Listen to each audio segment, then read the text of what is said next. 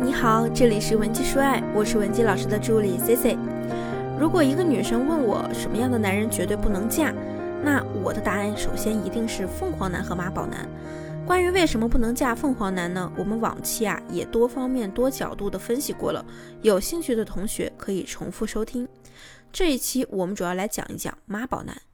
如果说凤凰男给女性带来的是较差的婚姻体验，那妈宝男会给女性带来的就是差的婚姻体验加心态的消磨。但是很多女性其实不能正确的分辨出什么是真妈宝和伪妈宝，所以啊，也好像让我们觉得在这个社会上，妈宝男随处可见。现在呢，当代男青年想要走进婚姻的成本，其实和女性是一样的，都是巨大的。尤其是在一些一二线城市以及环聚在这些中心城市周边的城县，男人想要拥有房车，很大程度上需要上一辈人的支持。北上广呢，咱们暂且不论，就比如临近上海的苏杭，临近北方的天津廊坊，这些城市的房价起点呢是万以上，而人均收入水平啊也不过四五千。那么，当处在这个环境中的男人需要别人帮扶的时候，他就知道自己必须要听话。哪怕是表现出听话的样子呢？这个时候，这样的男人啊，我们称他为伪妈宝。那什么是真正的妈宝男呢？如果你想获取接下来内容的完整版或者免费的情感指导，也可以添加我们的微信文姬零零五，文姬的小写全拼零零五，我们一定会有问必答。那我们来说说什么是真正的妈宝男。真正的妈宝男啊，其核心就是父权走向失败的产物，在本该独立的年纪。仍然与母亲有着过度的情感链接以及过度依恋的现象，最常见的表现呢，就是他们无法拒绝母亲的需求。你可以观察你的另一半是不是也在生活中没办法拒绝他母亲提出的任何要求，哪怕他的表情和嘴上都表现出了一万个不愿意，但是还是会照着母亲的话做。那为什么他会有这样一个状态呢？那是因为在我们人的成长过程中，最开始不论男女都是有恋母情节的。那么，当人类来到了俄狄浦斯期间时，也叫做性蕾期的时候，我们会产生性别认同，而女性这时会逐渐的向母亲进行性别认同，那么男孩则要向父亲进行性别认同，也就是女孩子呢会像母亲一样逐渐变得爱美。例如，你喜欢上那些漂亮的小裙子，还经常偷穿妈妈的高跟鞋，偷用妈妈的化妆品。而男性啊，可能就会在向父亲寻求认同的过程中，变得渐渐粗犷起来。比如说，表现得很调皮，上蹿下跳的，爱捉弄小朋友等等。那么，如果在这样一个如此关键的时间，父亲的这个角色出现了缺位，那男孩去寻找性别认同的载体就消失掉了。那么，对于一个男人来说，会产生什么样的变化呢？他可能啊。就会像他的母亲，也可能呢会变得很内向，不敢创新，轻声细语的，不愿表达自我，不喜欢户外运动，反而开始痴迷起一些二次元形象、洛丽塔之类的。那么这个阶段的认同失败，就会导致男人产生一种俄狄浦斯情节。有的姐妹可能会说：“老师，我这个男朋友啊，和他爸爸妈妈呢一直都是生活在一起的，也没有离婚，也没有人过世，为什么我男朋友还是有着明显的妈宝现象呢？”实际上，在有些家庭里面，父亲虽然作为个体存在，但是呢，他对儿子啊产生的那种意义没有了。举个例子，比方说，在夫妻关系极为不和的家庭中，当母亲不断的想要在这个家庭婚姻系统中寻求掌控权或者话语权的时候，那母亲就会和父亲产生权力斗争。母亲为了让自己在这场权力斗争中十拿九稳的赢，她就会去拉拢一个最大的法宝。这个法宝啊，往往就是自己的子女。比如母亲从小就对他说：“哎，你看你爸还算个东西吗？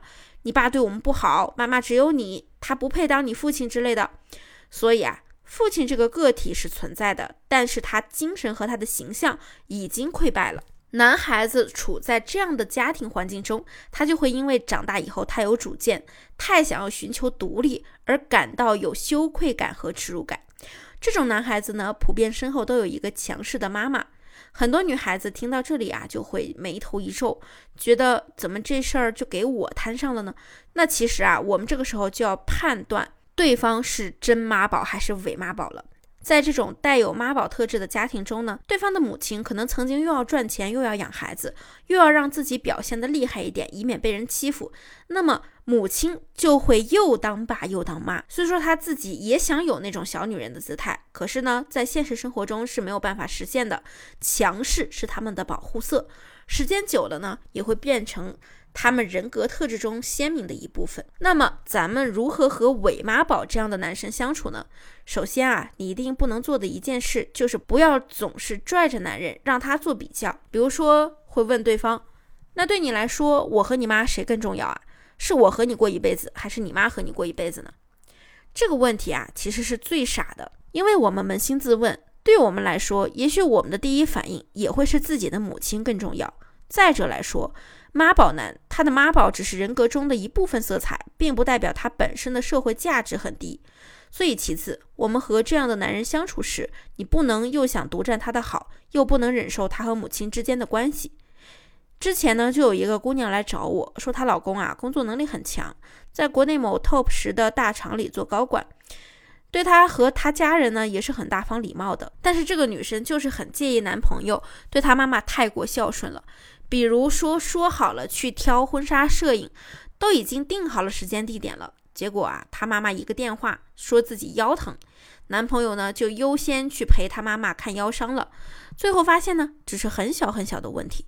于是啊，她就经常为此和男朋友争吵，逼男朋友做比较。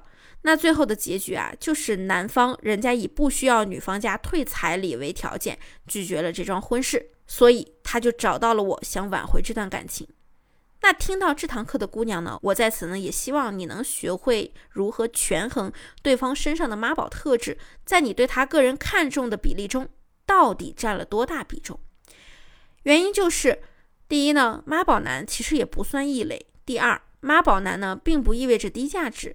也许你的男朋友在其他方面远胜于其他的普通男性，那你在接受他的优秀部分时，就要对他所谓的短板做进一步的让步。就像我经常说的那句话：“没有十全十美的人，也没有十全十美的爱情。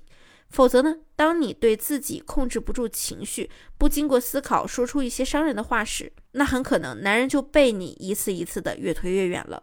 那么，如果你再去挽回呢，就要付出更大的时间成本和精力了。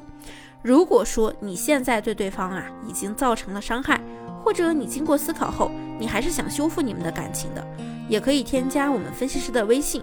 文姬零零五，文姬的小写全拼零零五，发送你的具体问题，即可获得一到两小时的免费情感一对一分析服务。好了，我们今天的内容就到这里了，下期内容再见。文姬说爱，迷茫情场，你的得力军师。